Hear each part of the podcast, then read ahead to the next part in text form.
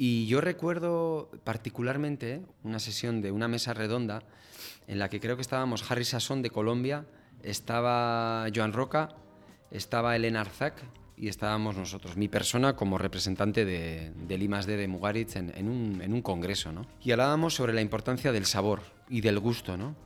Eh, recuerdo que en el público estaba Andoni y le pedí permiso para hablar en, a título particular, para que estuviera tranquilo y si yo decía cualquier tontería, que estuviera tranquilo, que yo lo defendía como responsable de I+.D. de Mugaritz, ¿no? Y recuerdo que en ese momento yo eh, defendía la postura o la idea de la dictadura del sabor, ¿vale? entendía que toda la gente busca o pide como que las cosas tengan sabor, estén ricas, eh, sean fáciles de comer, ¿no? Y a mí, era una, a mí era un valor que en ese momento me parecía totalmente eh, gratuito. O sea, no me importaba en absoluto. En ese momento, además, yo como responsable de I+D de Mugaritz estaba obligado a aplicar ese tipo de lógicas, porque si yo seguía a la dictadura del sabor, estaba obligado a hacer las cosas con un equilibrio entre proteína, grasa, sal y azúcar, que es la matemática o las ecuaciones del sabor, que, es, que no son nada sorprendentes, porque están dentro de lo que el ser humano pretende y aspira a comer todos los días. Pero cuando yo sé que estoy jugando contigo porque te estoy dando un umbral de amargor en el que tú ya empiezas a dudar de si eso es saludable o no es saludable, el pico de adrenalina eh, hormonal que puede generar en ti eso, para mí está en el plano artístico.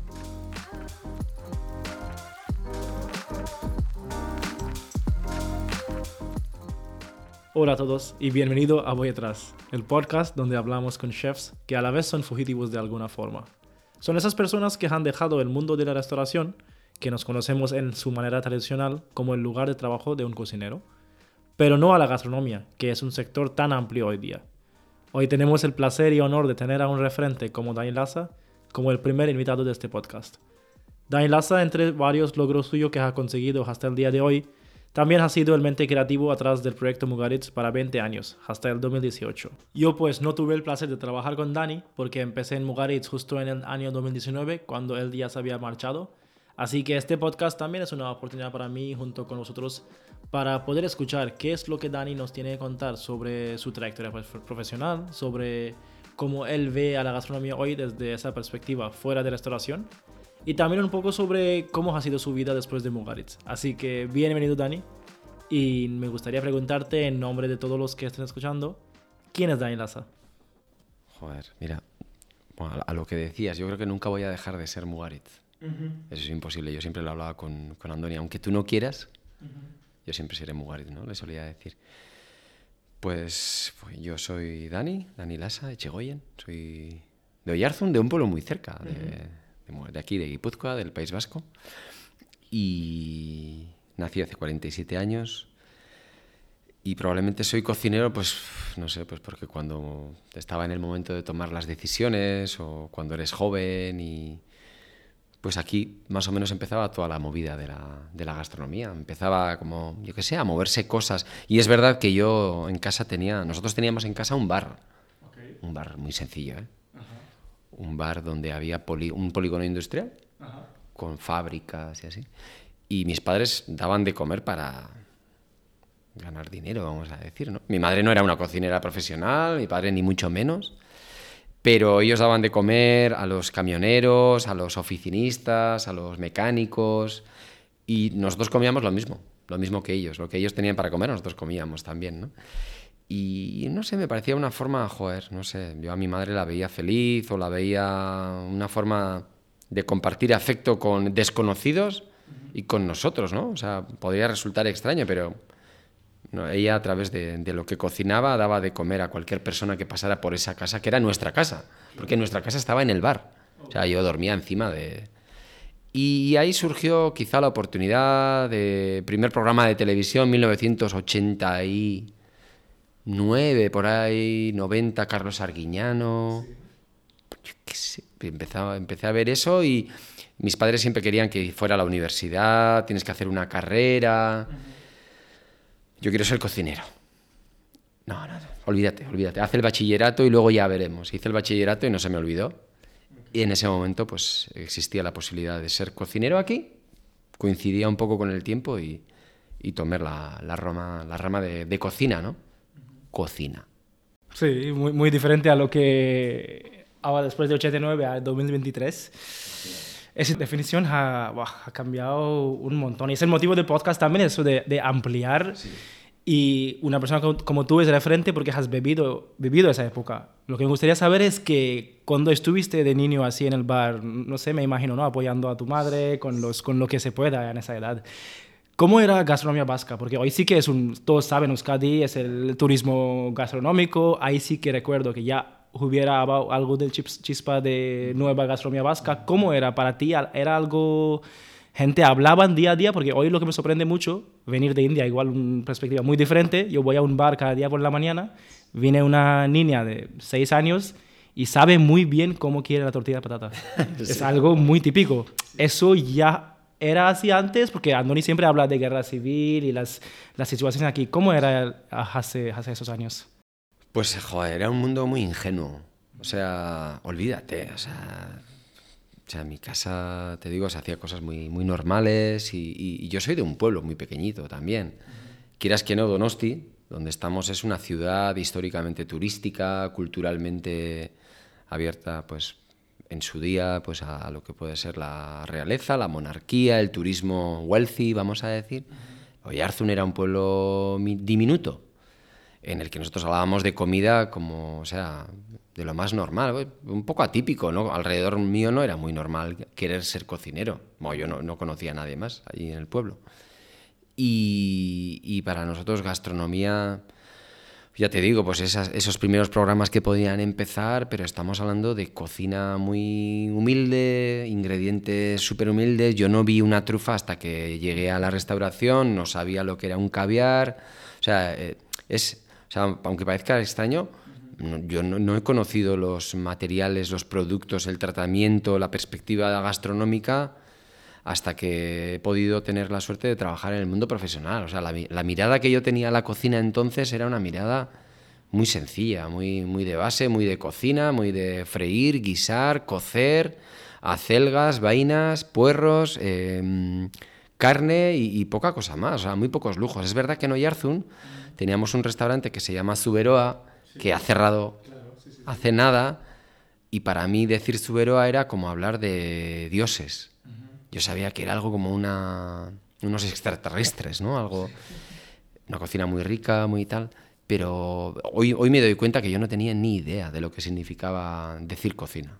Sí, pero igual, viendo ahora desde una persona que no tiene tanta experiencia como tú y acaba de empezar en este mundo, pienso que que tu perspectiva de no saber todo eso era algo negativo a ese punto, que mira, no tengo esa reflexión a qué sabe caviar para crear un food pairing con caviar, por ejemplo, pero hoy día el cambio drástico que está yendo es que la gente ya está un poco suficiente de todo, ese glamour y todo ese lujo. Hoy día hay gente flipando con, yo recuerdo comer en Mugaritz un plato de cardo. Y, y cardo es algo muy básico, pero yo no tenía ningún, no sabía que es borraja igual eso es algo que a ti, no sé si te choca o es algo, ¿cómo lo ves esa gastronomía? Que algo que siempre ha existido, la gente poniéndole, no una marca, pero una, un poco de make-up, sí, sí, claro. se están elevando. ¿Esto quiere decir que esto es algo bueno para, para ese proveedor, etcétera?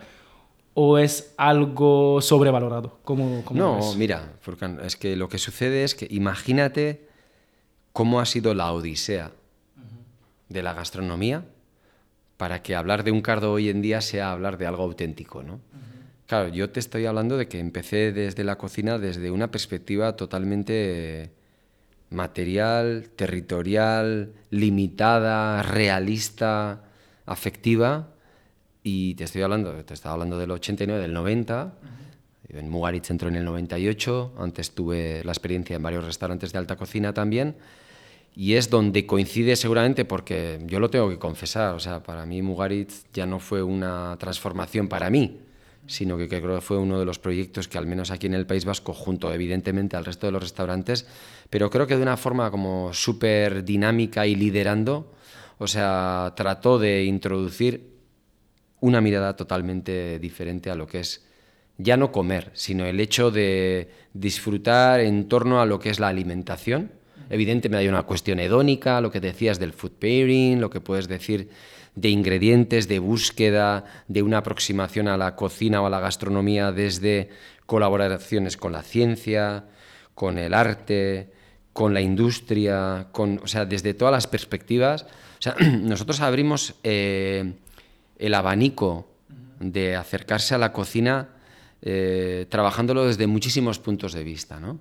Y ahí se abrió toda una oportunidad de, abordar la gastronomía con muchísimas miradas, muchísimos conocimientos, muchísimas colaboraciones con otras disciplinas gastronómicas, pero te estoy hablando año 2000, 2005, 2010, 2015, 2020, estamos hablando de 20 años intensos de reinterpretación y redescubrimiento del potencial que tenía la gastronomía para vivir un momento alrededor de una comida, eh, un momento sensorial, pero un momento social, un momento de descubrimiento, de exploración, de, o sea, fue abrir la mente a lo que un plato o una cocina o unos alimentos pueden llegar a generar, tanto a nivel de experiencia como de conocimiento. Yo creo que durante esos 20 años eh, abrimos pues ese potencial de, posibilidades que tenía la gastronomía, yo creo que incluso lo llegamos a llevar hasta el extremo y tan al extremo que sucede lo que tú estás diciendo ahora. ¿no? Que es como has tocado como el mundo del exceso hasta casi el punto de la mm, decadencia, porque ya era como la exploración por la exploración. Nosotros nos divertimos explorando, pero te das cuenta que lo, lo disfrutas desde la disciplina y el comensal eh, también tiene un conocimiento, un momento de disfrute, una limitación, y cuando tú llevas ese ejercicio como al extremo, es el propio comensal el que te dice, wow, eh, me gustaría como volver un poco, ¿no? Te dice, oye, me gustaría volver un poco al origen de todo esto, ¿no? Y es cuando le dices, vale, pues en el origen de todo esto puede estar un cardo. Y dice, hola. Y es que es así. O sea, te puedes acabar encontrando con un cardo y diciendo, coño, si no hubiera pasado todo esto, probablemente yo no me acercaría con semejante respeto a un cardo. Porque alguien durante esos 20 años no ha perdido la tradición de hacer una pared alrededor del cardo, de protegerlo de la clorofila, de que en diciembre, en enero y en febrero puedas tomar una verdura dulce. Y todo eso es un conocimiento condensado que tiene la tradición pero que probablemente hemos tenido que desarrollar todo este camino para decir, ah, vale, pues me voy a acercar a la comida de una forma un poco más respetuosa y, ahora hay como una especie de... Había una especie de inflación en la gastronomía y ahora como que estamos como volviendo a acercarnos de una forma un poco más, no sé, más cercana. Sí, sí. Y ese storytelling también ayuda muchísimo. Recuerdo Javier Vergara, su padre hace eso en Fitero y me contaba y ya después del nivel sabor ya tiene una historia gigante que pudiera haber perdido muy fácilmente. Nadie habrá dado cuenta nunca que eso ha pasado. Sí, se han perdido muchas cosas. En estos 20 años se han perdido muchas cosas, muchas tradiciones, muchas... Sí, sí, claro. Total. ¿Y cómo recuerdas tu, tu experiencia en Zuberova? Zuberova sí que es un referente gastronómico, una leyenda, acaba de cerrar, pero ¿cómo era esos años que tú estuviste ahí, coincidiste con Andoni también? ¿Cómo era ahí había alguna, entre vosotros, había alguna idea de Mugaritz que qué será o esto fue después de que abrió y, y trial y testing que se convirtió en, en lo que es? Mira, claro, eh, en, esto, en este camino que hemos hecho como en, ¿no? en cinco minutos, eh, en medio hay como milestones de alguna forma, ¿no? Y para mí Subero significa el milestone de, del gourmet, del paladar, del placer sensorial, del placer del producto, del placer del sabor, de la salsa, o sea, un placer muy sensorial y muy vinculado a lo que es cocinar con el corazón. Hilario, por ejemplo, en el Suero tenía una formación bueno, eh, un poco de lo que es el territorio del producto de su madre, de su tía, de lo que es el suero. Y luego él se había formado en cierta forma en conexión con la gastronomía francesa también, ¿no? de la cual podía traer esas texturas sedosas de mantequilla, aromas quizá exóticos al País Vasco como introducir, yo qué sé, un cítrico en una salsa americana o sutilezas que él fue aprendiendo que podía ir incorporando a su paladar tradicional e histórico, ¿no? Y es muy curioso, yo allí vi cómo un artesano de la cocina, utilizando instrumentos muy básicos a nivel de, formulación, podía llegar a hacer cosas tremendamente ricas, sutiles, eh, sofisticadas, 1993, 94, ¿vale? Y yo considero ese momento un momento de construcción de criterio, de criterio de, paladar y de conocimiento de, la sutileza de la combinación de las texturas, de las cosas de temporada, lo dulce con lo salado, lo cremoso con lo ácido. O sea, ir construyendo paladar principalmente, ¿no? Y un tío de Oyarzún. Hilario en ese momento tenía 40, 45 años eh, él no dejaba de ser muy semejante a nosotros por la forma de ser, gente como muy discreta, de entrar a las 9 de la mañana y marcharse a la 1 de la noche, saludar a todos los clientes, una relación como muy, muy, silenciosa entre el que trabajaba allí y aprendía y ellos que eran los que llevaban el negocio. Y para mí era como muy confortable porque hablábamos muy poco, pero nos entendíamos mucho con, con ese lenguaje no verbal y, a mí me ayudó muchísimo ¿no? a conocer un poco lo que podía proyectar la alta cocina. Es la primera vez que yo tengo la experiencia y el recuerdo de recibir eh, críticos gastronómicos estadounidenses, de aparecer en el Washington Post, en el New York Times, en Oyarzún. Yo digo, esto, this is crazy. O sea, dices, ¿qué pasa aquí? Y, y, ya te familiarizas con un Arzac, te familiarizas con un Martín. Estaba abriendo el restaurante Martín en ese momento. Yo había conocido a Vicente, el socio de Andoni, en otro restaurante que estaba cerca y también tenía una estrella Michelin, que era el Mateo. Y es como que vamos generando como una constelación de gente joven alrededor de la cocina que respira potencial, ¿no? Dice, hostia, aquí hay un territorio gastronómico muy bien establecido. Andoni yo lo recuerdo como un guerrillero, un tío siempre en el conflicto, siempre buscando la provocación, pero desde la excelencia, desde el sacrificio, desde la implicación. Y Vicente, que era el nexo de unión, me dice, oye, vamos a abrir un restaurante que va a ser la leche. Y yo no tuve ninguna duda en ningún momento. Yo, yo intenté ser ciclista y por circunstancias de la vida y tal, eh, no, no, pude, pero bueno, yo tuve muy buena suerte de, que Vicente me dijera, oye, vamos a abrir eh, un restaurante en el Guggenheim en Bilbao, 97 pero después estamos abriendo uno en Rentería. Es que Mugaritz era el sitio por donde yo pasaba en bicicleta. Ok, ya, es típico. Yo recordaba un roble enorme allí y me dice, vamos a abrir un restaurante. No me lo pensé. No me lo pensé y allí entramos, empezamos, no sé, el 19 o el 21 de marzo del 98. ¿Y qué edad tenías esa, esa época? Pues yo tenía, entonces, tenía 22 años, 22 años y Andoni David, de Jorge, Vicente, Martín, socios, decían, vamos a comernos el mundo. Vale. Y esa, era, esa era un poco la premisa. Claro, Andoni y Vicente venían de haber estado en el Bulli, habían hecho el primer departamento de creatividad de un restaurante que yo había oído en mi vida, oía historias fascinantes de gente que entraba a las 7 de la mañana, pasaba todo el día con cuadernos apuntando recetas, texturas, técnicas, haciendo combinaciones que no tenían nada que ver con la cocina tradicional, o sea, creando combinaciones que no existían, con una libertad creativa que yo no sabía ni que pudiera existir en la gastronomía, más allá del recetario tradicional. Y yo dije, hostia, qué miedo. O sea, como dice, yo no voy a poder estar a la altura de ese proyecto, ¿no?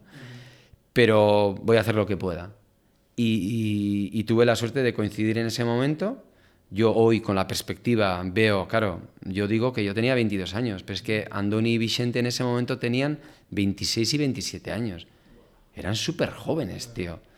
Y, existían todos estos restaurantes reconocidos y a ellos les pusieron como el ojo de Sauron, como vamos a por vosotros, porque vais a ir contra, no, vais a reinterpretar la tradición, sois súper creativos porque además sois súper valientes y tal, pero os vamos a controlar. Y, fue como, en cierta forma estaban como apadrinándonos, pero en otra forma, o sea, no perdonaban ninguna, ¿no? Tampoco, ¿no?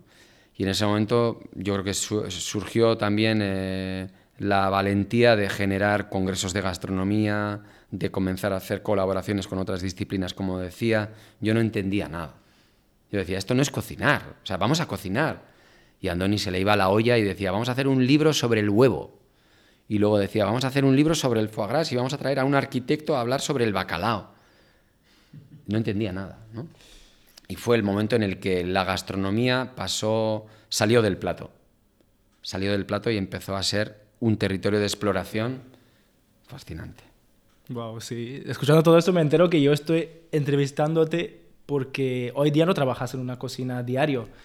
Y eso es lo que yo entiendo como un, un fugitive chef, un chef fugitivo, pero tú siempre has sido fugitivo desde los 22 porque ya estabas estudiando el bacalao con, con el arquitecto. Pues me gustaría charlar contigo más sobre creatividad, porque hoy día hay ciertas maneras, modelos, eh, maneras de innovation, de creatividad, hay cursos, claro, hay escuelas atrás de esto. Uno de ellos tú das también cursos en sí, y sobre, especialmente sobre I+.D., ¿Cómo te veías ahí cuando te enfrentan con...? Porque, mira, yo recuerdo cuando yo estuve en mi primer año de eh, stage en, en, Mugaritz, yo subía, porque para mí venía de una escuela que donde había, no había libros, no había cacharros básicos, y llegó a Mugaritz al y más de arriba y hay un montón de libros, porque echaba todos los breaks entre servicios ahí arriba.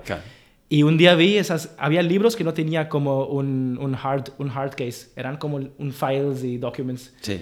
Y me cogí, y cogí una, otra, y todo, da enlaza con Jet Gross, da enlaza con otra persona. Y ahí me empecé a entrar, tú, que tú documentabas también, y más de que no salieron bien, o qué ha pasado ahora, etcétera. ¿Cómo era ese? Porque ya no había formatos que así hay que hacer y más de, o ese módulo, o ese plan of action hay que seguir. ¿Cómo desarrollaste en ti mismo ese proceso de creatividad? Bueno, a ver, al final estamos hablando de que nosotros tuvimos la suerte de hacer el primer departamento de I+.D., digamos en Mugaritz, el año 2004. La primera persona que se libera totalmente, no es que se libere, sino que se contrata directamente para poder hacer exclusivamente I+.D. es Javier Vergara. Él entró directamente a hacer I+.D. Y yo tenía otras, otros, otras funciones, otras, eh, sí, otras funciones y otros estos. Y, Javi estaba trabajando conmigo y él se dedicaba exclusivamente a hacer platos. ¿no? Pero como tú bien has dicho, nosotros no teníamos una forma, ni un protocolo, ni un método a través del cual estructurar la creatividad. ¿no? Yo creo que la persona a la que mejor he visto documentar la I de en mi vida ha sido Andori. Andori era un psicópata de sus cuadernos, unos dibujos preciosos, unos dibujos de arquitectura, de, de, todo lo que eran los ingredientes, el, criterio y la idea, el argumento detrás del plato que defendía un poco esa, esa, ejecución y tal. Y, nosotros en ese momento, claro, mm, empezamos a, como a, romper un poco las barreras de lo que eran las tradiciones de la creatividad. También te estoy diciendo que vivimos en un ecosistema en el que ya hay bully, fase brutal, con Oriol, con Eduard, con Ferran, con Albert, que teníamos relaciones eh, continuas con el Bulli, pero ya empiezan a surgir otros equipos a nivel global. Recuerdo un Wiley Dufresne en Nueva York, recuerdo un... Eh, bueno, Narisawa no, pero el Ryujin ya estaba... Geston, eso es, Geston con eh, Kyle Conafton, que ahora es de Single Threads, o sea, imagínate, con Jockey, que ahora es Gordon Ramsay, o sea, eran como... Era como un momento en el que diferentes equipos alrededor del mundo estaban constituyendo sus equipos de I +D, ¿no? Y seguramente cada uno podía llegar a tener su propia metodología, ¿no? Claro, la, primera necesidad que nosotros teníamos era entender los fenómenos físico-químicos que existían detrás de, la, de los platos para, para, poder predecir ¿no? el comportamiento de los ingredientes para obtener esta textura, para tener este resultado, para, yo qué sé, para construir un poco predicciones, ¿no? Y eso es lo que nos llevó a generar la relación con ASTI, Tecnalia, que es un centro de investigación de alimentos, con reólogos, físicos, químicos, gente que trabajó en la industria de la alimentación, para precisamente comprender el comportamiento de hidrocoloides, de lípidos, de proteínas, de, diferentes tipos de, de, matrices alimentarias para poder comenzar a, yo qué sé, a explorar elaboraciones desde la perspectiva puramente sensorial. ¿no? Entonces había como diferentes conocimientos que todavía nosotros necesitábamos dominar. O sea, necesitábamos dominar la físico-química de los alimentos, necesitábamos dominar la sensorialidad en sí también, necesitábamos tener un conocimiento eh, amplio del recetario tradicional para interpretarlo, porque nosotros siempre hemos considerado que la creatividad en cierta forma debe beber o de alguna forma debe de estar conectada en cierta forma a, lo que tú o yo como comensales podemos conocer de antes. Porque un salto demasiado extremo hacia algo totalmente desconocido en el comer, wow, muchas veces es como muy exigente. Tú necesitas como comensal decir, vale, parte de este plato lo conozco porque domino este ingrediente o porque domino esta textura, pero hay un componente de novedad que yo puedo asimilar. Cuando el componente de novedad es demasiado extremo, ya te encuentras en un territorio de indefensión.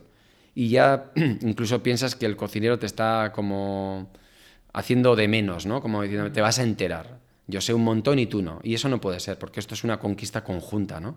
Y el comensal te legitima para seguir explorando los límites, ¿vale? Entonces nosotros tuvimos que constituir como una especie de protocolo para conocer las bases de la físico-química, para no faltar al recetario, para poder eh, desarrollar nuevas texturas, nuevos aspectos sensoriales, pero luego hubo un, proceso también muy importante que fue empoderarnos en el proceso creativo para explorar elementos que a principio podría parecer que no eran de, de la gastronomía. Quiero decir, nosotros colaboramos con músicos, Colaboramos con escritores, colaboramos con pintores, con cineastas, con gente de otras disciplinas creativas que igual con otros elementos como pueden ser las notas, los colores, las escuelas artísticas, etc., compartían nuestros mismos mecanismos de creatividad. Y ahí es cuando nosotros tratamos de, reivindicar que la gastronomía o los platos podían ser eh, ejercicios a través de los cuales explicar otras cosas más que el comer. Y ahí es donde ya la, creatividad pasó a... Bueno, la cocina pasó a ser una forma de expresión, ¿no? Y una expresión eh, metaculinaria. Y ahí podías explicar fenómenos culturales, fenómenos sensoriales, fenómenos creativos. Entonces yo, por ejemplo, recuerdo, no sé si a ti te es familiar o no, Mugaritz, eh, Mugaritz hizo varios libros preciosos. Uno, por ejemplo, se llamaba Tábula 35 milímetros. ¿no? Los, Tábula fue una serie de libros, una serie de libros en la que una fue sobre el huevo, desde perspectivas, disciplinas diferentes, lo que te decía antes, un huevo desde la arquitectura, desde la pintura, desde la poesía. El bacalao como un producto vasco, un producto exportado, importado, global, que habla de cultura, desde Mark Kurlansky hasta, yo qué sé, eh, Olazábal el golfista. Y luego el 35 milímetros, claro, como dice, 35 milímetros, el formato de cine, fue interpretar 50 recetas históricas por 50 cocineros diferentes en todo el mundo. O sea, tú veías el Imperio del Deseo, interpretado por Mugaritz, el Imperio de los Sentidos, interpretado por Mugaritz, Kill Bill, interpretado por eh, Avellán, eh, yo qué sé, mm, otro libro japonés interpretado por Mibu. O sea, fue aproximarse al cine los cocineros a través de eh, recetas, ¿no? Y así, diferentes libros, hasta, por ejemplo, un libro que se llamaba Mugaritz BSO, ¿no? Eh, Soundtrack o banda sonora original. Y en esa banda sonora original, ese libro, ese libro tenía un recetario, un libro de historias escrito por un escritor y una interpretación de un menú de Mugaritz por un músico, dirigido por un músico, en el que diferentes artistas interpretaban platos desde su perspectiva musical, rítmica, fonética, melódica, y claro, acercarnos a otros artistas que utilizaban la cocina como modelo de inspiración nos legitimó para que nosotros también pudiéramos hacer lo mismo. ¿no? puedes trabajar en la abstracción, en la figuración, en la reproducción y la cocina es perfectamente válida para utilizar todos esos modelos eh, expresivos. ¿no? Entonces ahí es donde aquel chico que vea cocinar a su madre y quiere cocinar unas acelgas a la vasca rebozadas, dice, o sea, es que eh, la gastronomía y la alimentación es un mecanismo que puede llegar a unos, a unos lugares que yo nunca hubiera imaginado, ¿no? Entonces, para mí cambia totalmente de sentido. O sea, la cocina cambia totalmente de sentido y aparte de seguir haciendo disfrutar con lo que pueda haber en el plato, me doy cuenta de, bueno, de, qué potencial puede tener para llegar a, otras, a otros objetivos. Y, y, todo eso surgió de, la relación que tuvimos con otras disciplinas. También te digo, Furkan, nosotros éramos como muy prudentes. Eh, nos daba muchísimo pudor y mucha vergüenza eh, colaborar con disciplinas históricamente avanzadas, trabajadas, como te digo, la, la, ciencia, el arte. Fuimos tremendamente debatidos, tremendamente criticados porque era una actividad con cierto rigor o razonamiento muy nueva. Bueno, pues de hecho, una universidad gastronómica, que es el Vasculinari, sucede después. Estamos hablando en la época proto-universidad, ¿no? en la que nosotros eh, aprendíamos, eh, o sea, a, la medida en la que nuestros colaboradores nos obligaban para no tener eh, un hándicap o una desventaja en el conocimiento y en la defensa de nuestros argumentos. Claro, porque cuando tú hablabas con un músico y te hablaba de toda la teoría musical, claro, nosotros no teníamos una teoría gastronómica. O no teníamos una teoría sensorial. Entonces la teníamos que construir deprisa y corriendo. Entonces, esos, todos esos años son años de autoformación en la que a, base de práctica y a base de estudio vamos construyendo un corpus de conocimiento que nosotros reivindicamos que tiene que estar recogido en un currículum y eso se acaba convirtiendo en un grado formativo universitario que es el Vasculinari, afortunadamente. ¿no? Entonces son años en los que vas construyendo esa legitimidad, esa aproximación a otras disciplinas. Fueron años de aprendizaje y de construcción de, de protocolos, de procesos, de metodologías. Y sí, fueron años muy exigentes. Vale, te quería preguntar, siguiendo la tema de creatividad, ¿cuánta importancia darías a nivel uh, gusto, a nivel que el cliente te, te valide, valide esa, esa, creatividad, ¿no? Porque dijiste que lo de otras disciplinas y tal tienen mm. cierto nivel de que son alguien para decirte que, mira, esta línea podría ser interesante o mal o bien o negativo de cualquier tipo, pero ¿en qué etapa eliges que una crítica a tu creatividad es correcta o solo es que puede ser que esta, esta crítica no está preparado para lo que presentas, igual es algo para... Y muchas cosas de Mugaritz intenta explicar a la gente a nivel... Tiene muchos factores que te dejan muy, eh, muy impresionante y los otros no. Y pienso entre que o la sociedad no está preparada o estamos haciendo algo que está, que está mal y no está bien pensado. ¿Cómo, ¿Cómo haces esa elección? Porque cada persona es subjetiva. Totalmente. Y tampoco es una cara que representa a Mugaritz, son muchas personas y muchas mentes. ¿Cómo poner un voz que representa este grupo? Ya. Y la otra parte no tiene un voz, son distintas personas de distintos recuerdos, infancias, emociones. ¿Cómo pones esto en, en contexto? Pues es, es, es, muy buena pregunta, ¿no? Eh, cuando estabas hablando de, la forma en la que nosotros atrapamos a nuestro aliado, que es el comensal, el que acaba construyendo la historia, ¿no? porque en realidad el, que tiene el mérito de acabar construyendo la historia es el, comensal o el que, el, que, construye esa experiencia. ¿no? Y yo recuerdo particularmente una, una sesión de debate, una sesión de una mesa redonda, en la que creo que estábamos Harry Sasson de Colombia, estaba Joan Roca, estaba Elena Arzac, y estábamos nosotros, mi persona como representante de, del I+.D. de Mugaritz en, un, en, un, congreso, ¿no? Y hablábamos sobre la importancia del sabor y del gusto, ¿no? Eh, recuerdo que en el público estaba Andoni y le pedí permiso para hablar en, a título particular, para que estuviera tranquilo y si yo decía cualquier tontería, que estuviera tranquilo, que yo lo defendía como responsable de I+.D. de Mugaritz, ¿no? Y recuerdo que en ese momento yo eh, defendía la postura o la idea de la dictadura del sabor ¿vale? Entendía que toda la gente busca o pide como que las cosas tengan sabor, estén ricas, eh, sean fáciles de comer, ¿no? Y a mí era una, a mí era un valor que en ese momento me parecía totalmente eh, gratuito. O sea, no me importaba en absoluto, porque yo entendía el paladar como una instalación para la sensorialidad. O sea, a mí no me, o sea, yo considero que el placer o, lo rico en gastronomía, a nivel de paladar, está totalmente vinculada a tu conocimiento y a tu zona de confort. No hay que olvidar que comer es una cuestión, es un acto de supervivencia. O sea, lo que, lo que te metes por la boca, en teoría, el, el sentido prioritario que tiene es hacerte sobrevivir. ¿Vale? Pero claro, utilizar la boca como una zona de experimentación en la que lo amargo históricamente vinculado a lo venenoso, a la muerte, al peligro, se pueda disfrutar como una cosa positiva, exige una libertad mental muy grande.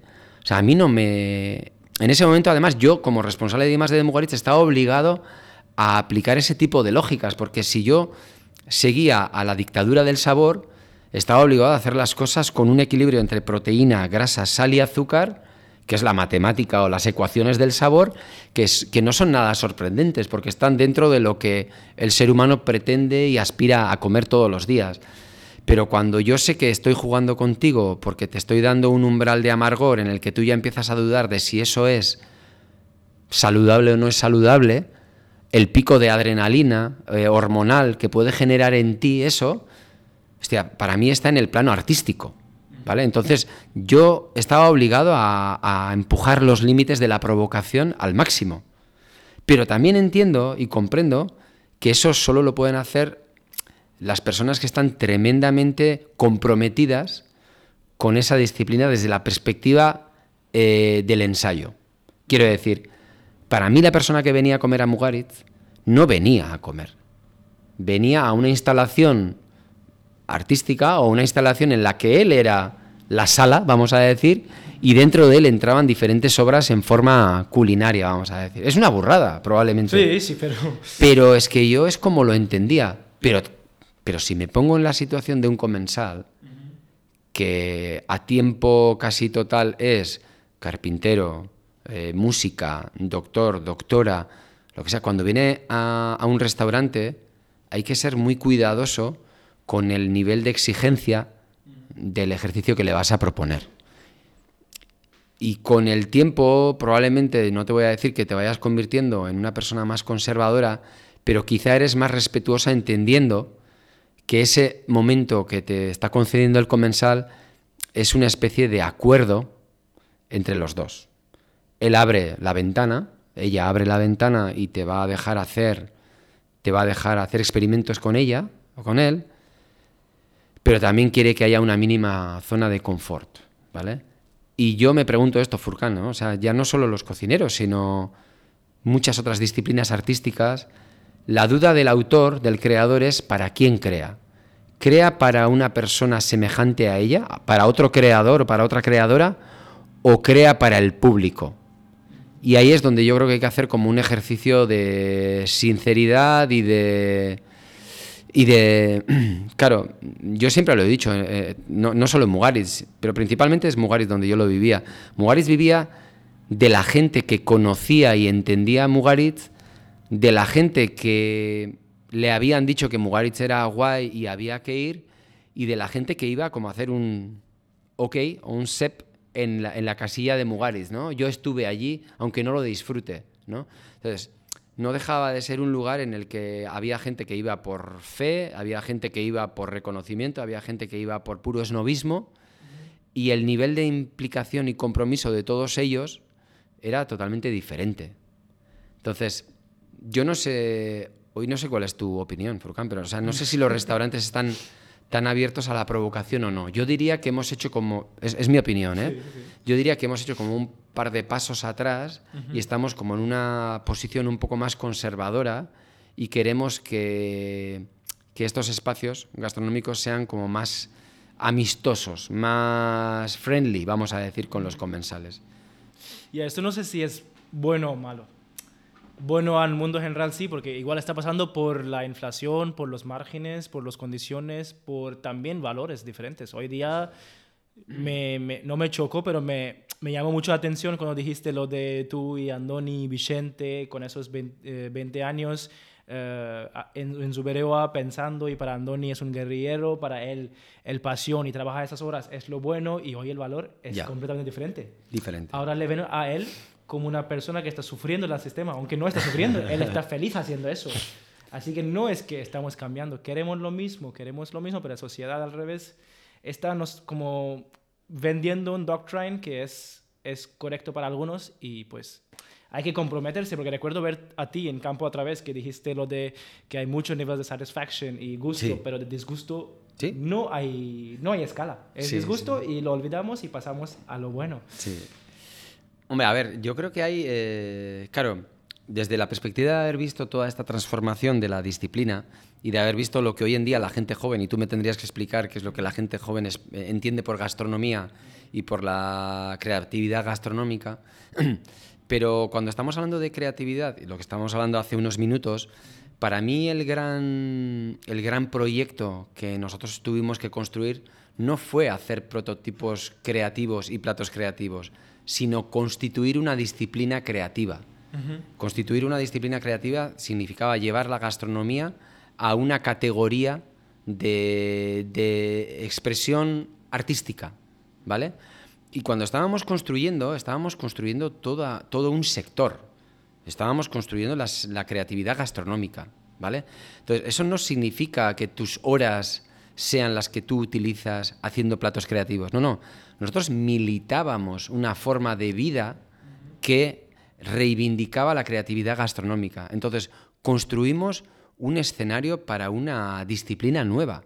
Eso no se hace ni en ocho horas al día, ni en diez horas al día, ni, ni, ni apostando a medias. Nosotros nos lo estábamos jugando todo.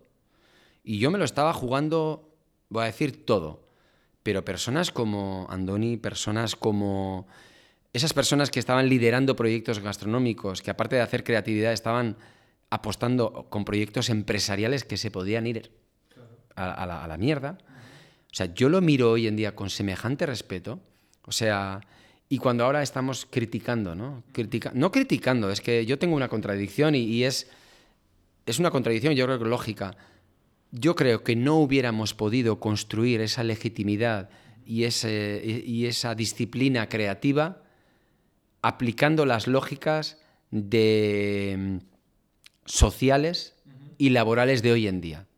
Lo cual me lleva a pensar, y hace poco estaba pensando, de que la, aquella lógica, aquella, mm, aquel, desarrollo creativo eran contextos insostenibles. Quiero decir, eran contextos insostenibles en el tiempo porque exigían semejante nivel de entrega y compromiso que solo puedes militar unos años en esa, en esa intensidad. Y yo tengo la sensación, y seguramente lo tendremos la mayoría que pasamos aquellos años construyendo esa legitimidad, de que ofrecimos los mejores, los años más productivos de nuestra vida, a nivel intelectual o a nivel físico, en construir aquello que hoy en día la gente entiende que es una realidad. O sea, la creatividad gastronómica hoy en día no se discute. Pero seguramente por aquellos que se sacrificaron o construyeron eso sin reparar y sin pensar en si estaban metiendo ocho horas, si era justo, si era machista, si era feminista, si era... O sea, no había especulación. Íbamos a muerte. Pero aquello yo reconozco que era insostenible. Era necesario, es contradictorio, pero era necesario para que hoy ya no se discuta si existe o no disciplina creativa en la gastronomía. También te digo que no es seguramente el estilo de vida que yo le deseo a la gente. Yo lo volvería a hacer. O sea, el nivel de reward que yo obtuve, el nivel de recompensa que yo obtuve, cuando yo digo yo, digo un Igor Zalakain, o digo un Xavi Gutiérrez, o digo un Oriol Castro, o digo Kyle Conafton, o el que sea. O sea, el nivel de retorno a nivel de satisfacción, porque yo veo que hoy en día ya no se discute eso, se construyó. Y cuando veo que hay gente que quiere hacer creatividad en la cocina trabajando ocho horas al día, es que me parece tremendamente eh, digno y tremendamente justo. Pero eh, yo milité una forma de vida, milité un objetivo y lo conseguimos. Y me da pena que hoy en día probablemente, y ya probablemente estoy hablando como un viejo, aprecio una, una falta de ambición en la gente. Y ambición es aspirar a objetivos, a, a- a dibujar objetivos y a construirlos. Y aquello fue fascinante. Sí. No, total. Yo creo que es, es, una, es un oxímoron más en lo que vive ese proyecto. De que algo que tú consideras que sabes que no es correcto, no está bien, no está es. bien hecho, pero el otro No, lado era correcto. es muy, eh, tiene mucho reward. Sí. Y, y, y, sí- y eso me lleva a volver a preguntar lo que te pregunté antes, que hoy día tú estás impartando un curso de I más D Sí. en vasculinaria. Sí, sí, sí.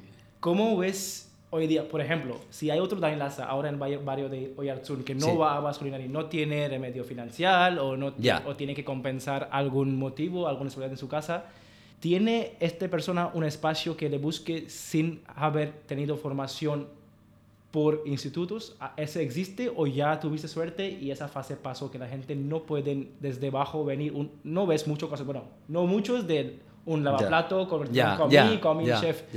¿Qué pasa con esto? ¿Esto ya se toma como básico? ¿O, o- o cómo, cómo va eso? Joder, pues yo te lo tendría que preguntar a ti. O sea, tendría que preguntarte cuáles son los objetivos con los que la gente empieza a, a trabajar en la, en la gastronomía o la industria gastronómica, ¿no? Porque yo tengo la sensación de que no hemos hablado nada del fenómeno mediático, de la gastronomía, de la, de la posición mediática que hoy en día tiene, ¿no? Y el poder que tiene y, todos los programas gastronómicos que existen, todos los documentales, todas las series, todos, todos esos documentales en los que yo creo que la gente joven hoy en día se inspira, ya no tanto creo como mecanismo para, para poder mm, realizarse como profesional y como creativo, sino creo que como una aspiración a la, a la fama y al reconocimiento, ¿no? En cierta forma, ¿no? Y, y probablemente es un típico, pero el, el reward es el camino, o sea, es el camino al ser, porque cuando llegas a ser ya, bueno, pues el objetivo en cierta forma desaparece de- del camino, ¿no? Entonces, yo creo que una persona eh, que quiere desarrollarse dentro de la gastronomía, explorando, como te digo, bueno, pues los márgenes de, la, creatividad a través de la, cocina, no tiene por qué estar necesariamente formado a nivel universitario, académico, a ese nivel.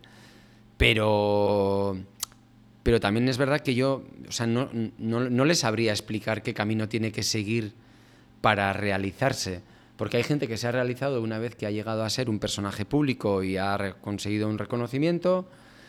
Por ejemplo, hay un cocinero que yo admiro un montón y que es Luke, de, antes era Soma de Arrando en, en- en Madrid, ¿no? Luke, el cocinero co- coreano. Hablaba hace un año con él y él, yo le preguntaba, ¿qué, qué objetivos tienes en la vida? Y él me decía, descubrir recetas, cocinar cada vez mejor. Eh, se estaba apasionando con un proceso de fermentación, con una cocción lenta y tal. Yo digo, tío, pero llevas en esto veintitantos años, o sea, ¿todavía te hace disfrutar algo tan esencial como eso? Y me decía, sí.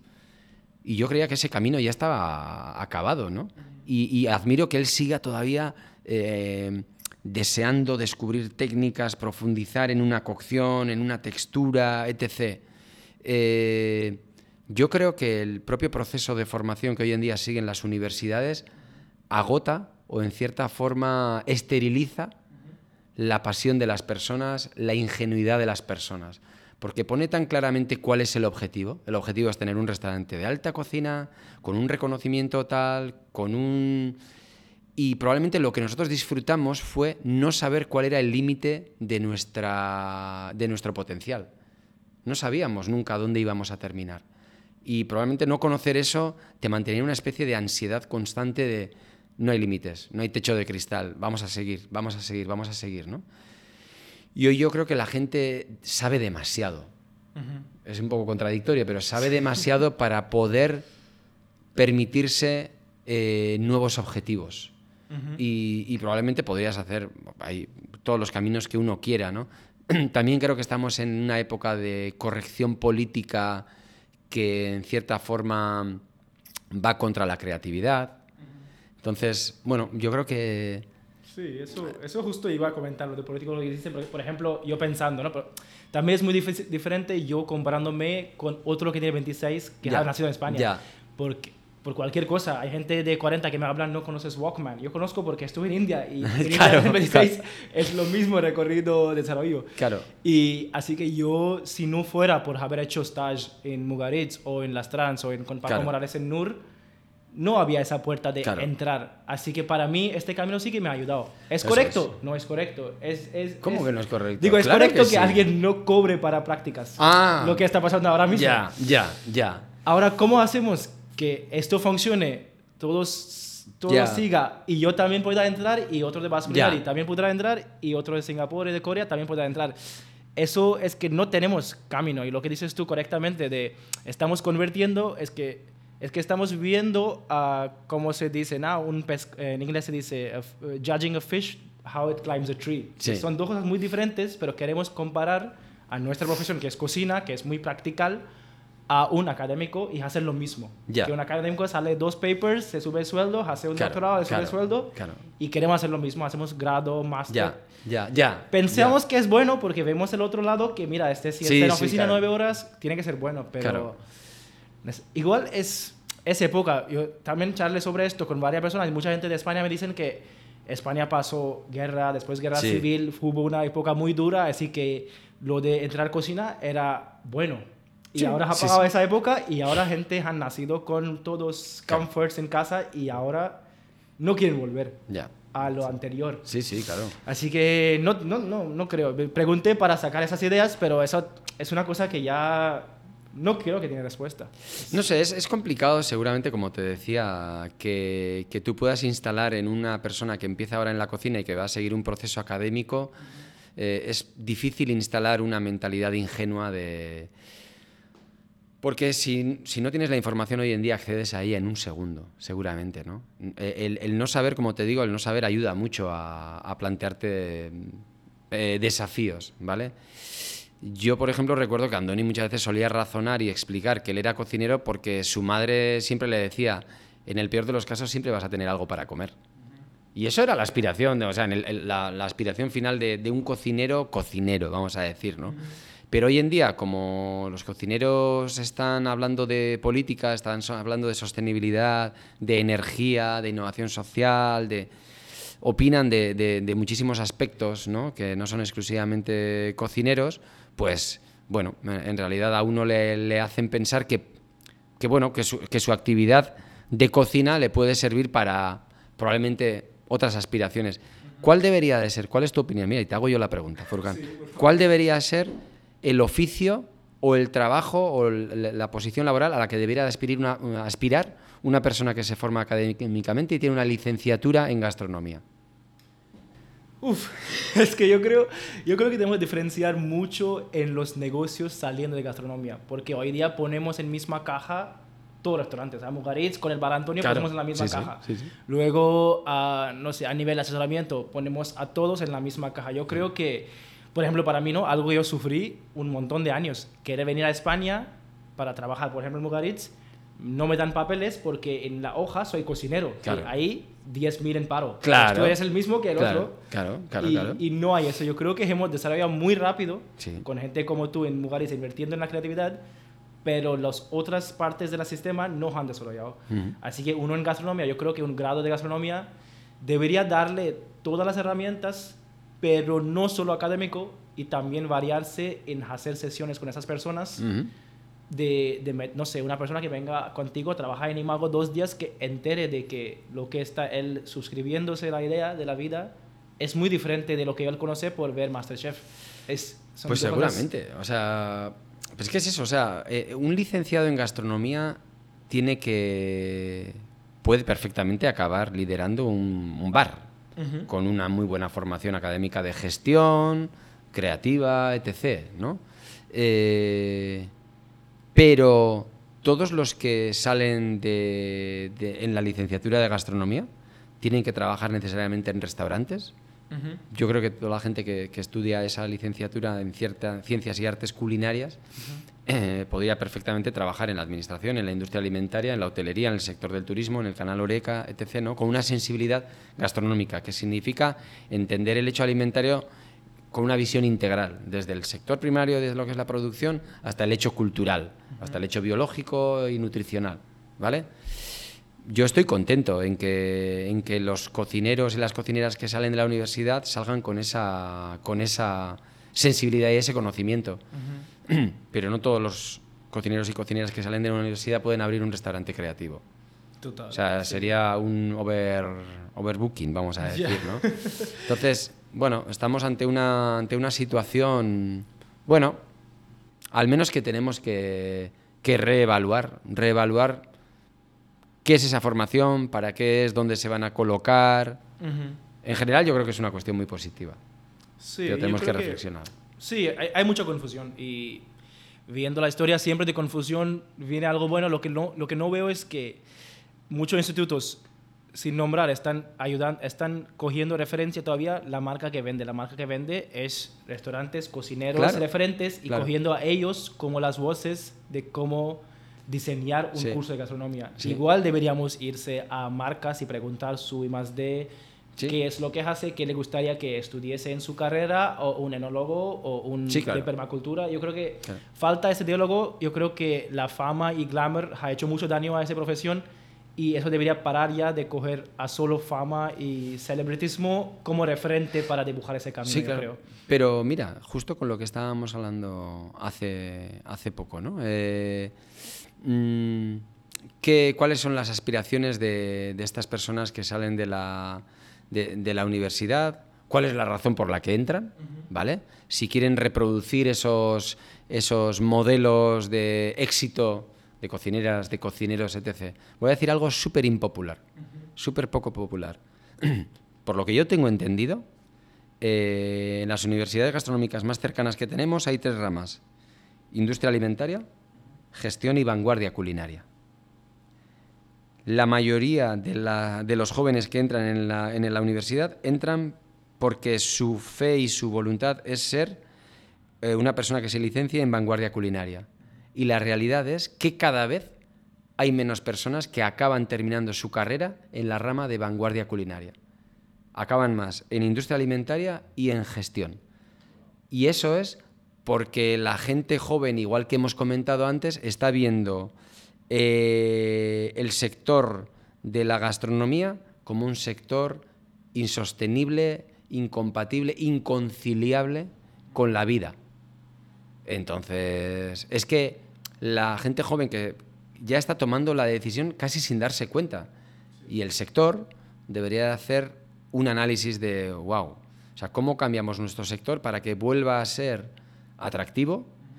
Eh, podamos fidelizar a una futura generación de cocineras y de cocineros que puedan seguir llevando el discurso de la gastronomía más allá, vinculado a valores quizá más actuales, valores sociales, de género, eh, medioambientales, eh, de compromiso, de sostenibilidad, hambre cero, no desperdicio. O sea, probablemente hoy en día el- el discurso que pueden ayudarnos los cocineros y las cocineras más reconocidas a empujar hacia el futuro desde la gastronomía es valores que son determinantes en el mundo 2023 y 2030, ¿no? Entonces, bueno, yo creo que puede ser futuras motivaciones, porque creo que el de la creatividad por la creatividad que estábamos hablando antes, eh, lo entiendo como un modelo que ha cumplido un ciclo, que se puede seguir trabajando, pero creo, creo en la gastronomía como una disciplina para seguir trabajando sobre valores eh, en los que está la preocupación política y social hoy en día. Sí, yo creo que es súper interesante. Como dices, creatividad no tiene que ser crear platos. Crear que un modelo es súper creativo y, y salva el mundo. O no sé, mucha gente ven sostenibilidad y no ven el ciclo de vida y carbon consumption, no ven la economía que lleva detrás Sí. todo eso. Yo creo que eso es igual cambiar el enfoque de creatividad y, Sí. invertirse en crear ese modelo que permita Eso a es. todos y un y modelo sostenible, iguales. un modelo atractivo, lo que tú has dicho, ¿eh? es igual de creativo. O sea, mira que hay que echarle creatividad para que la gastronomía como la entendemos sea sostenible en el tiempo, socialmente, emocionalmente, económicamente. Total. Hay muchísimos desafíos. Sí, sí, sí, sí.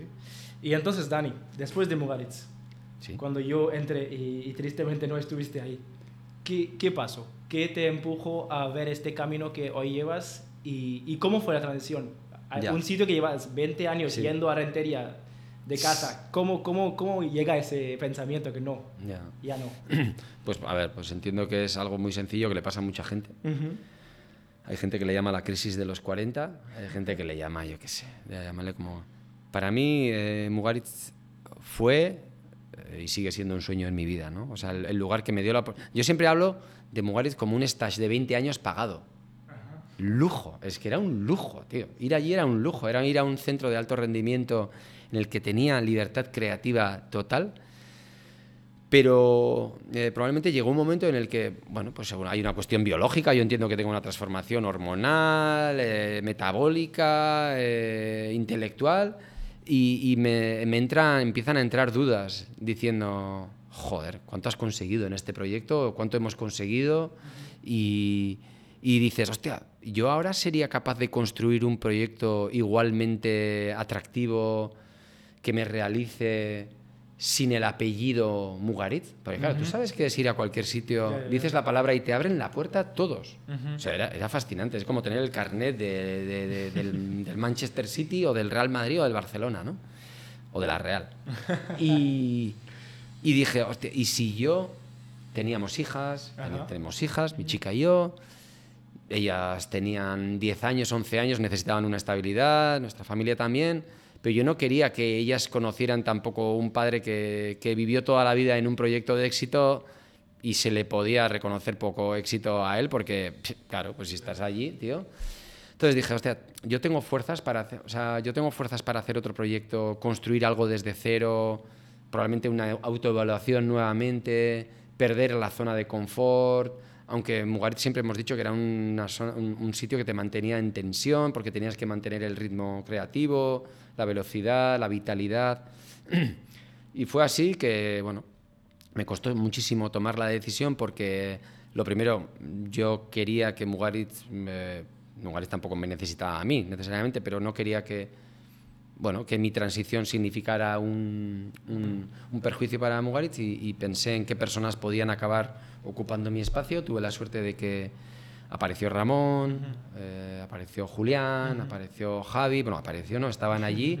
Consideré que podían perfectamente darle una frescura y una nueva, una nueva forma de hacer que necesitaba cada proyecto, ¿no? Cuando necesita siempre revitalizarse y tú te preguntas si no eres más parte del pasado, si no estás significando un lastre. Y, se, mezcló seguramente todo eso, ¿no? Y, lo, en cierta forma lo, negocié y lo acordé y lo construimos con Andoni.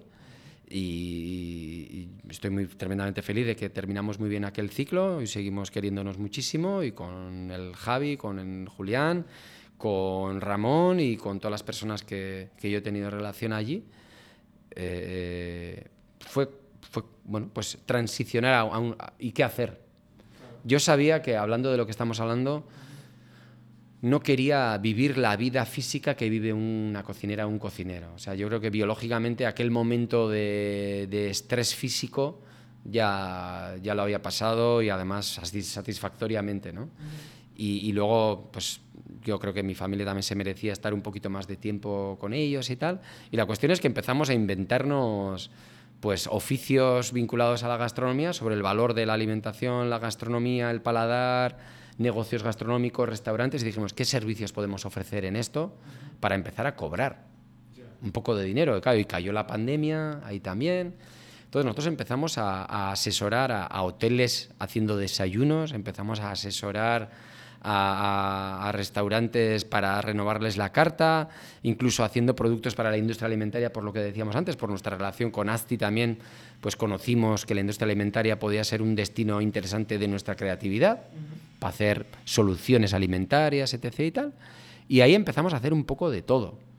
Y, y cayó la pandemia, cuando cayó la pandemia tuvimos la suerte de empezar a tener un trabajo que podíamos hacer remotamente y era utilizar la gastronomía o hacer uso de nuestra experiencia socio-gastronómica en el País Vasco como un modelo de transformación social. ¿no? Hay que acordarse que el País Vasco pues hace 40 años tiene una situación de precariedad laboral, de un nivel de, económico muy deprimido, una, una crisis política armada, violenta, y 40 años después, pues bueno, yo diría que Euskadi es un lugar muy próspero, wealthy, de bienestar, y, con unos, unos colegas en Bilbao que trabajan sobre ciencias políticas y sociales, y a través de las Naciones Unidas empezamos a explicar un poco el modelo vasco de resiliencia, de superación del conflicto, en el que uno de los aspectos principales fue la gastronomía, ¿no? la transformación. Toda esta pequeña historia que hemos contado, estos últimos minutos,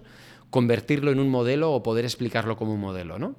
Entonces, uno de los servicios que ahora mismo estamos trabajando y de los que estamos como súper orgullosos es poder desarrollar en Tailandia, en Pakistán, en Uruguay, en Colombia, en Jordania, en Perú, eh, trabajos en la innovación social, en plataformas de innovación abierta, en People Power Portfolios, o sea, gente, trabajos de diseño de dinámicas y, desarrollo económico a partir de la gastronomía.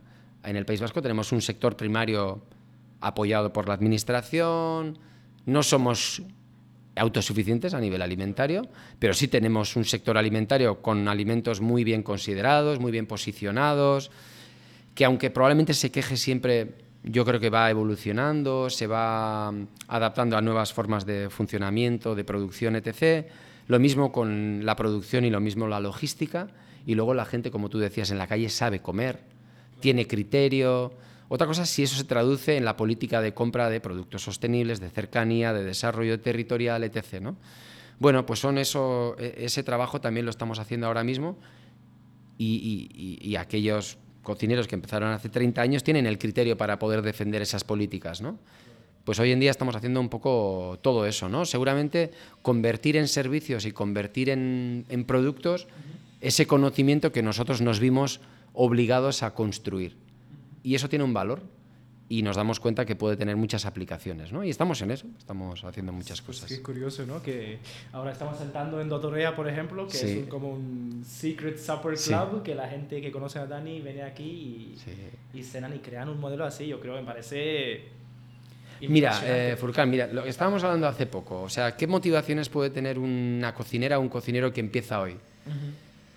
Pues lo que yo descubrí, eh, lo que yo he descubierto con el tiempo, nosotros, nuestro equipo, nuestra comunidad, nuestra comunidad de cocineros ha conocido con el tiempo es que los límites de la palabra gastronomía son ilimitados y que la expresión de la gastronomía puede tener tantas, tantas variantes que, que yo lo recomiendo como una actividad profesional lúdica y de realización en la vida. O sea, es que tiene tantas implicaciones y lo va a seguir teniendo. Porque el alimento va a ser uno de los drivers de los problemas y las soluciones del mundo. Conseguir comida para 9.000 millones de personas, 10.000 millones que vamos a acabar siendo pronto, va a ser un desafío, es un desafío global. Y tiene que ser un desafío sensible que no puede olvidarse ni de la cultura, ni de la biología, ni de la creatividad. O sea, harán falta todos esos mecanismos y conocimientos para darle una solución real. ¿Y cómo crees que, Dani, tú has cambiado como persona? Tus valores de, no sé, la satisfacción de ser cocinero también es acabar cansado. Sí. Que, que, que, va cambiando. Luego, no sé, factores del el work-life balance, ¿no? Tu vida personal y profesional. Esos cambios cuando te vinieron de hecho que bueno, también pasó el fase de COVID que pasó a todos los cocineros, aunque esté trabajando como tú o no. Eh, ¿Cómo lo valoras esto y, y, a base de esto tú ves que tus valores han cambiado? Sí. ¿Lo considerabas bien, considerabas mal? Sí, claro. A ver, te vuelvo a decir, yo recuerdo y tengo que reconocer las épocas de Mugaritz como una época extra privilegiada. Yo pertenecía a una élite que ni siquiera hacía el esfuerzo de entender al que pensaba diferente. Estábamos tan seguros de lo que pensábamos que éramos muy vanidosos, totalmente. Hoy probablemente tengo una visión como mucho más práctica, mucho más realista, porque también he pasado de ser un empleado por cuenta ajena, un empleado de Mugarit, a ser un emprendedor y a tener que pagar facturas y a tener que hacer cuentas con la administración, tener muchísimo más presente la amenaza mensual de pagar facturas y todo eso a partir de generar startups y proyectos que se tienen que consolidar, ¿no? Yo recuerdo la época de Mugaritz. Si yo, si yo crecí como cocinero, creo que crecí relativamente. Si en algo me obligó Mugaritz a mejorar fue en la gestión de equipos, en la gestión de personas, en la empatía, en hacer uso inteligente de la energía y la ambición de las personas, porque Mugaritz era un lugar donde se reunían 100 ambiciones al año, gente joven con un límite de ambición brutal, con las ambiciones de los que allí estábamos también. Y mi gran objetivo solía ser como integrar todas esas ambiciones de forma positiva, porque había mucha competitividad, A veces podía haber mayor maldad, menor maldad, pero sana, entendido, porque en esos lugares primero buscas sobrevivir y luego hacer tu carrera, ¿no? Y yo recuerdo que Mugares me valió mucho para aprender a la gestión de equipos y en la gestión de personas y en la empatía. Y probablemente eh, porque era un, un, ecosistema muy protegido. Yo estaba muy protegido, no me daba cuenta, pero estaba muy protegido por Andoni, por Marga, por Isho, por, por, toda, por todo el ecosistema empresarial que hacía posible aquello. Pero cuando salí de ahí me di cuenta que eso también hay que construirlo, ese ecosistema de seguridad hay que construirlo, ¿no? Y hoy tengo una visión, como te digo, mucho más práctica porque, coño, a mí antes allí me pagaban por ser intelectual y por ser filósofo y por crear. Y hoy en día probablemente eh, no todo mi tiempo puede destinarse a eso. Tengo que destinar mucho tiempo a hacer cosas muy realistas, muy, muy crematísticas, muy económicas, que nunca me hubiera imaginado hacer y hoy en día, pues igual hay pues, una persona un poco más experimentada en, en, dinamizar proyectos, en darse con la realidad, en buscar soluciones. Eh, estoy, estoy maravillado, estoy emocionado por la oportunidad que me está suponiendo la dificultad de, crear un nuevo escenario. Y, y, estoy aprendiendo mucho en ese sentido. Me gustaría no perder el romanticismo que tenía en Mugaritz, sigo considerando aquello tremendamente legítimo, vigente y, válido, y me gustaría no perder eso. Sí es verdad, y, probablemente te hago una confesión, de que tengo la, tengo la sensación de que vivimos momentos, en su momento, vivimos momentos mucho más ingenuos en los que no se medía tanto la generosidad. Tú ibas a un sitio y te entregabas. Y yo hoy tengo la sensación de que la gente cuando va a un lugar casi antes de decir qué es lo que está dispuesto a dar, pone sobre la mesa las condiciones de lo que espera recibir. Y ese, y ese acuerdo contractual no me gusta tanto. O sea, yo creo que hay que ser generoso para luego esperar recibir. Y no sé cómo la gente espera que funcione la ecuación contraria. Veo a la gente joven muy preocupada por sus derechos sin, sin ofrecer su, esfuerzo y su, disposición. Entonces, bueno, bueno, igual me estoy haciendo mayor. No, no, yo creo que es, muy, es muy típico. Y esto también es como un brainwashing por el sistema. Que te, no sé, es como la gente que hablan de política, ¿no? Por ejemplo, cuando entró la monedas y dineros, empezamos a dar un valor al papel y es convertido en transacción una cosa que antes era un barter system que gente compartía y pues hoy pasa esto. Una persona te viene a la entrevista que tiene un papel que dice que él es alguien. Sí sí. Pues lo creo que el pensamiento ya no va por el, el, el trato social o el trato de estamos intercambiando que tú estás ganando sí pero yo también estoy ganando a la vez pero ya es muy transaccional mm. general sociedad Sí, y probablemente tiene que ser así. O sea, un niño, un niño, una niña, tu hijo, tu hija, eh, llora como un sistema para pedir atención y cuidado. No lo hace de forma razonada, lo hace de una forma intuitiva y porque biológicamente está diseñado para eso. Y entiendo que es algo consustancial a la juventud y a la adolescencia, pero a la juventud posterior, sentir que uno se merece mucho en la vida y se merece todo el respeto y, que puede llegar a exigir unas condiciones mínimas, ¿no? Pero probablemente esa persona desconoce el trayecto que ha tenido que hacer la persona que le va a ofrecer el dinero para que le pueda ofrecer esas condiciones. Entonces, creo que lo que existe es un poco eso. Yo creo que antes estábamos como un poco más atentos a lo que sacrificaban nuestros ídolos o nuestros referentes para llegar a donde estaban y hoy en día la juventud considera esa, eh, esa situación como algo natural, cuando es una conquista. O sea, Andoni, que hoy Andoni tenga, o, o, un Martín, o, el que sea, Tim Jobs, o sea, lo que sea, eh, tenga su situación, es una conquista. Y, lo siento un montón, pero esa conquista y los sacrificios que ha tenido que llegar a hacer, a desarrollar para estar ahí, son merecedores de, una, de un respeto. ¿Vale? Entonces probablemente a esa persona, a esa mujer, a ese señor, a esa persona que le ha costado su vida llegar a una posición de, conocimiento, de experiencia y de poder ofrecerte el trabajo,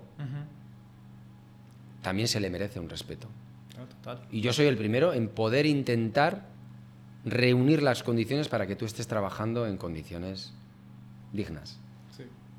Pero entiende que cuesta. Sí, es, es el típico, el, el overnight success. Tiene muchas noches antes que nadie lo ve, la gente ve esa noche que se cambió, se cambió. y yo creo que sí, es, ese diálogo está faltando. Yo creo que mucho periodismo y muchas current affairs que están pasando están cada vez más alejando a esos expertos con la juventud ya. por temas de que ya son cosas muy sensitivas que ni podemos hablar. Yo creo que el diálogo es tan importante que aunque podamos tener opiniones muy diferentes, yo creo que en inglés dicen agree to disagree. Que podemos sentar a una mesa y hablar de cosas muy diferentes, pero al menos hablar y no presumir que esta persona está todo contra mí, así que no merece sí, mi tiempo. Pero mira, has dicho la palabra, yo creo que es una de las palabras mágicas que quizá, aunque nos comuniquemos más que nunca, yo siento que hay menos diálogo que nunca. Sí, o sea, nos comunicamos más que nunca, pero tenemos menos diálogo que nunca y probablemente diálogos intergeneracionales también, ¿no? No, es, yo creo que es, el, es, el, networking está cambiando, como por ejemplo, para ti el networking fue en Zuberoa con las cuatro personas que construiste un restaurante. Hoy día es, pasa networking, pero es muy...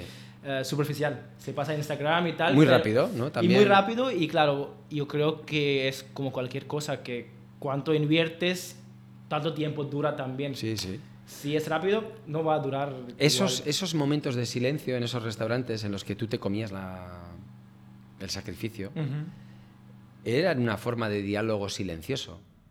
Era un diálogo en el que tú estabas aceptando un recorrido, una formación, aceptando ciertas cosas, la dificultad de ciertas cosas, respetando la falta de ganas de hablar de esa persona porque probablemente tenía otras preocupaciones, porque, ¿no?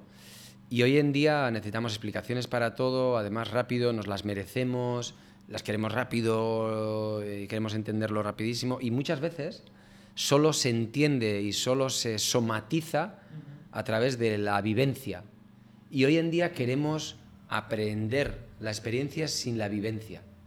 Y eso es, somos como seres todavía muy, muy táctiles. Táctiles digo que nos tienen que tocar las emociones, nos tienen que tocar las experiencias y hoy nos las queremos ahorrar y queremos que tengan en nosotros el efecto que, que tiene la experiencia. Y es difícil, es difícil. Qué bueno, Dani. Pues a mí me gustaría concluir esto si podrías, siguiendo la temática de, de esa diferencia de generación y, todo lo que estén escuchando, ¿no? Porque el, el, motivo de podcast es para la gente que o estén en restauración o estén fuera, sienten que somos todos uno, pertenecemos, pertenecemos al, el motivo simple, aunque tú estés en Pakistán cambiando la, la, economía por gastronomía, el motivo es que llevar ese bocado al plato es que estamos haciendo todos. ¿Qué dirías tú a un aspirante de la cocina que para él cocina solo es ir al restaurante, no es lo que hace Dani hoy día. ¿Qué, qué mensaje darías? ¿Qué tipo, de, ¿Qué tipo de perspectiva él, debería, él o ella deberían tener a, a, ese, a, ese, a esa profesión? Sí.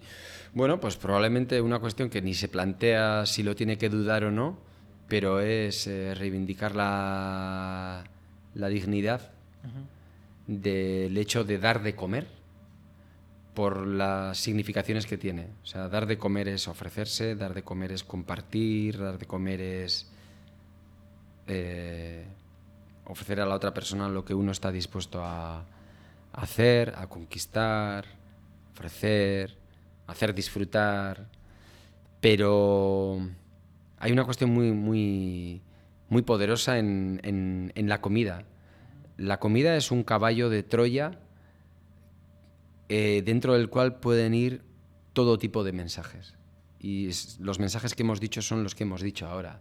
O sea, es en un tomate, en un atún, en, un, en una patata, está condensada la historia del ser humano, está condensado el conocimiento del ser humano, la experiencia, la artesanía, la economía, la cultura. O sea, el alimento sigue siendo un elemento, un elemento testigo intergeneracional y, como te digo, un elemento a través del cual se va a decidir el futuro del planeta. Entonces, la comida puede ser lo que tú quieras. Puede ser un vehículo para darle eh, a una persona el menú del día y hacer que pueda seguir trabajando y llegar a su casa contenta. Como puede ser eh, una herramienta política. Creo que es de las pocas cosas que estamos obligados a hacer tres veces al día, o dos veces al día, o una vez al día, según el acceso que tengas a la comida, que además eh, sigue siendo una herramienta tan poderosa. Entonces, yo a la gente le, pediría que siga permaneciendo cerca de la comida, que no se aleje de la comida, significa comprarla, cocinarla, transformarla, compartirla, porque cuanto más nos alejemos de, la comida, más, más cerca de la catástrofe estamos, porque entenderemos la comida como un elemento transaccional, como tú has dicho, sin saber qué, qué implicaciones tiene la comida. Y tiene implicaciones planetarias, personales, biológicas, afectivas, y yo le pediría a la gente que, siga teniendo esa cercanía con la comida y esa, y esa mirada hacia la dignidad de la persona a través de la comida. Pues muchas gracias Dani por compartir tu tiempo con nosotros aquí en Voy Atrás. Tú eres y sigues siendo una leyenda para muchos cocineros jóvenes como yo. Y esto ha sido muy interesante, no solo compartir ese tiempo contigo, pero también escuchar y, y ver tu manera de, de pensar y cómo ves a la gastronomía, ¿no? Así que muchas gracias Dani, nos dejas con mucho que pensar y charlar y ver dónde va este, este futuro de la gastronomía. Así que muchísimas gracias Dani. A ti me, me hace mucha ilusión que gente joven como tú tenga esas preocupaciones.